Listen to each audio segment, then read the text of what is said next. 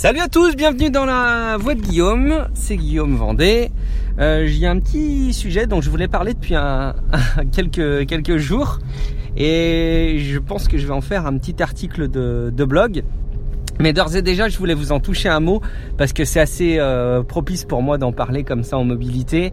Euh, on regarde une série qui s'appelle The 100, les 100, 1 0 0. Et euh, c'est dispo sur Netflix. Il y a trois saisons de dispo. Euh, je sais pas trop où en est la série euh, à, à, ce stade de la, de production. Euh, je ne sais pas si elle continue ou pas. En tout cas, euh, je suis tombé dessus parce que euh, je voulais tout simplement regarder en vacances The Leftovers et je crois que le pitch des The Leftovers c'est des euh, personnes qui sont disparues. On m'en a dit beaucoup de bien.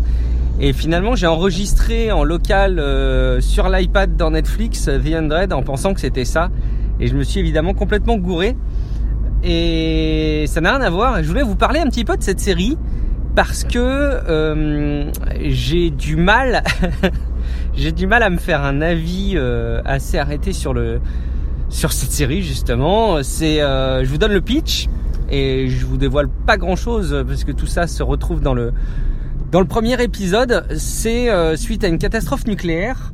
Il y a euh, le restant de la population humaine, donc je crois que c'est quelques milliers de personnes. Il n'y a pas, il y a pas énormément, énormément de monde qui euh, s'est rassemblé dans une station spatiale qui tourne autour de la Terre en attendant que le que la Terre soit à nouveau habitable.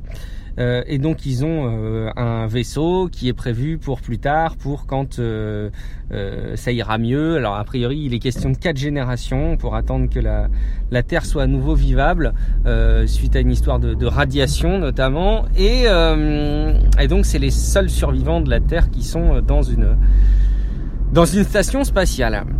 Et euh, dès le premier épisode, il y a 100 personnes, notamment des prisonniers, des espèces de repris de justice de la station spatiale, euh, qui sont envoyés sur Terre euh, parce que euh, ils se rendent compte que la station spatiale a finalement plus autant de temps que prévu pour euh, euh, respirer, pour l'oxygène ou je sais pas quoi. Enfin, il est question de de, de, de, de pas avoir le temps euh, prévu euh, initialement pour attendre que la Terre soit à nouveau habitable. Et puis, bah, dans le doute, ils envoient une centaine de prisonniers vérifier ce qu'il en est. Alors déjà, en soi, c'est bizarre, je trouve, d'envoyer des prisonniers d'utiliser un des seuls vaisseaux qui reste pour ça. Enfin, ça pose plein plein de questions très très vite.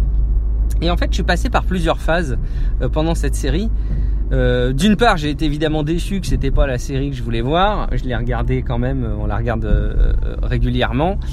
Euh, et j'ai eu une impression très très bizarre au début parce que ça donne carrément l'impression que c'est une espèce de série pour ados à l'eau de rose euh, avec des amourettes. Euh, qui sont un peu cuculapraline d'ailleurs et en même temps c'est sur une trame d'idées de science-fiction qui à la base est pas mauvaise hein. je trouve que l'idée de départ est plutôt intéressante et au fil euh, du déroulement des, des, épisodes de la première saison on se rend compte que la série noircit vachement ça devient euh, limite gore par certains moments trash euh, c'est pas vulgaire, mais on sent qu'il y a une forme de violence qui s'installe et on met assez vite de côté le côté un peu cucul-apreline des, des amourettes d'ado. Et donc bah, on se dit ah tiens finalement ça vaut le coup d'insister.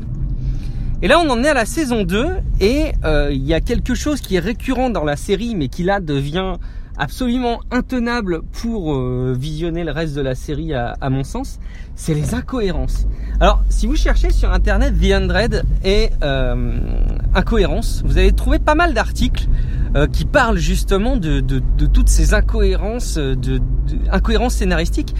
Et de cette inconstance d'ailleurs scénaristique, ça donne vraiment l'impression qu'il y a des, des, scénaristes qui ont bossé certains épisodes, euh, qui se sont fait virer après, qui ont été remplacés par d'autres scénaristes. Je sais pas ce qu'il en est exactement, mais ça ressemble vraiment beaucoup à ça. Alors je parle pas forcément d'incohérence euh, sur le plan de la science-fiction parce que bah, pour suivre euh, une série, lire un livre ou voir un film de science-fiction, faut bien accepter un certain nombre de choses qui sont un peu extraordinaires, même si la base est basée sur euh, la base est basée, euh, même si la base euh, capitalise sur un fond un tant soit peu scientifique, d'où la définition de science-fiction.